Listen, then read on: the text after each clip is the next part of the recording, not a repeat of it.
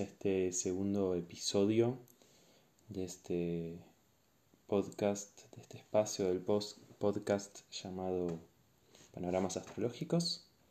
Vamos a compartir hoy un poco cómo, cómo viene esta semana del 28 de marzo. Primero que nada, el Sol sigue transitando Aries, como la semana pasada, y se le suma esta semana Mercurio, además, que, estaba en Pisces la semana pasada, ya está en Aries. O sea que a esta intensidad, a este, este pulso que venimos sintiendo, esta fuerza de manifestación, de dar comienzo, de expresar el deseo, se le suma esta posibilidad que trae Mercurio de darle palabra, de darle comunicación con otros. O sea, de poder comunicar a otros estos pulsos, estas intuiciones, estos deseos que se nos van haciendo cuerpo durante esta temporada ariana. Además, el Sol en Aries se está acercando a Quirón. Quirón es un, un asteroide muy muy particular que nos trae el contacto con eso que en nosotros está herido. ¿Sí? Quirón está transitando Aries, esos los tránsitos de Quirón duran alrededor de, dos años, dos años y medio. Y este tránsito de Quirón en Aries, que ahora se ve amplificado por, por su encuentro con el Sol durante esta semana, nos permite reconocer toda esa herida que cargamos como especie alrededor de nuestra función deseante, ¿sí? de esto que esta cualidad ariana. De algún modo tiene que ver con reconocer lo que está domesticado en nosotros, todo ese proceso de domesticación que vivimos a través de nuestra supuesta educación, que más que educación eso me gusta llamarla domesticación, y que consiste principalmente en eso, en, ir eh, transformando esos cuerpos deseantes, esos cuerpos salvajes, esos cuerpos eh, vibrantes en máquinas racionales, técnicas y productivas. ¿sí?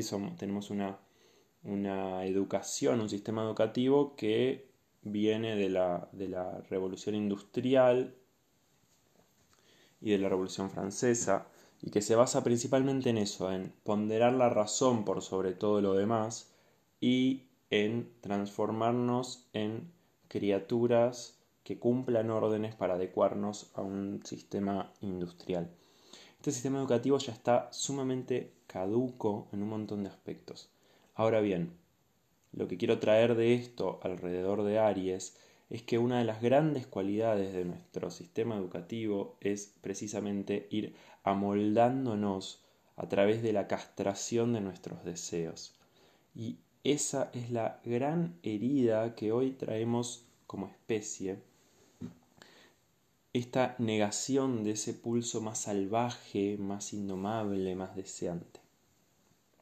Entonces, este acercamiento del Sol a Quirón en Aries nos permite sentir eso, ese dolor de muchas veces ni siquiera saber qué deseamos, ni siquiera saber cómo deseamos, porque estamos totalmente domesticados, domesticadas, domesticades por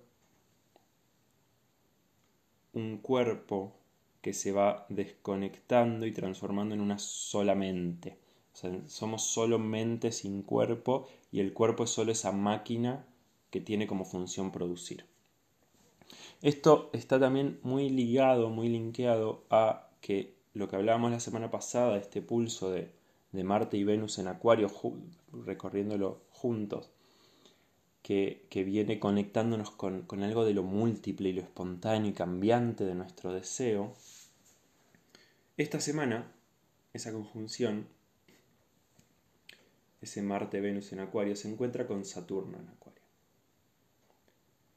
Saturno justamente tiene que ver con esos procesos socializantes, con eso que sacrificamos inevitablemente de lo propio ante un otro.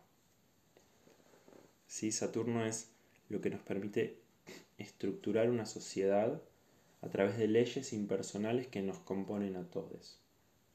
También Saturno tiene que ver con esto, con lo inevitable de que elegir implica renunciar. ¿Sí? En toda elección hay una renuncia. Entonces esta semana de Marte y Venus encontrándose con Saturno nos trae una sensación de límite a nuestro pulso deseante.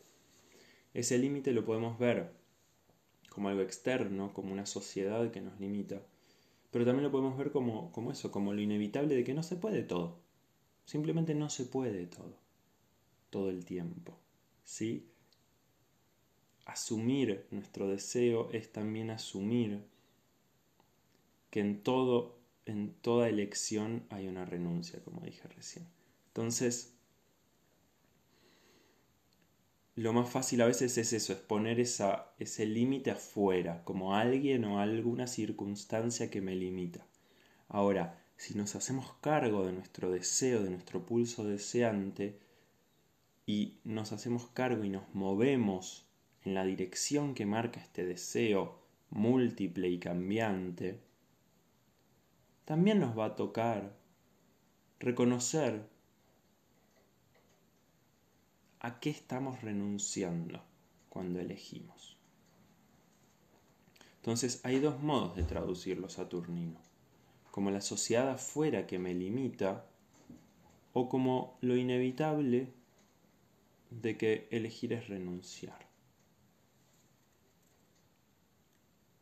Y es un poco las dos cosas, porque también eso, ese Quirón en Aries que nombramos recién, trae mucho la herida del deseo. Y no se trata de negar eso, ni de negar que en algunos casos efectivamente hay un límite que viene de afuera. ¿sí? Se trata más bien de asentarnos en nuestro propio pulso deseante y elegir conscientemente a qué renunciamos para honrar ese deseo que nos constituye. Por último, voy a hablar como la semana pasada del tránsito de la luna, que como decía la luna es lo más próximo a nuestra conciencia, o a nuestra vivencia, mejor dicho, pero no necesariamente es consciente. Entonces, empezamos la semana con la luna en acuario, ¿sí? Que nos permite ver un poco más en la piel, más, más en la memoria personal, cómo viene siendo esta tensión que acabamos de nombrar de estos planetas que están recorriendo Acuario. O sea, cómo es en nuestra propia historia esta tensión entre la cultura y el deseo, entre eso en nosotros que quiere ser parte de una cierta cultura y ese pulso más indomable del deseo que quiere seguir sus propias leyes, sus propias reglas. Eh, y que está dispuesto a dejar de pertenecer con tal de honrar el deseo. Entonces, estos días es ver cómo, cómo viene siendo esto en nuestras vidas, cómo es nuestra historia personal alrededor de estas temáticas y en qué momento de todo esto estamos hoy. ¿Sí?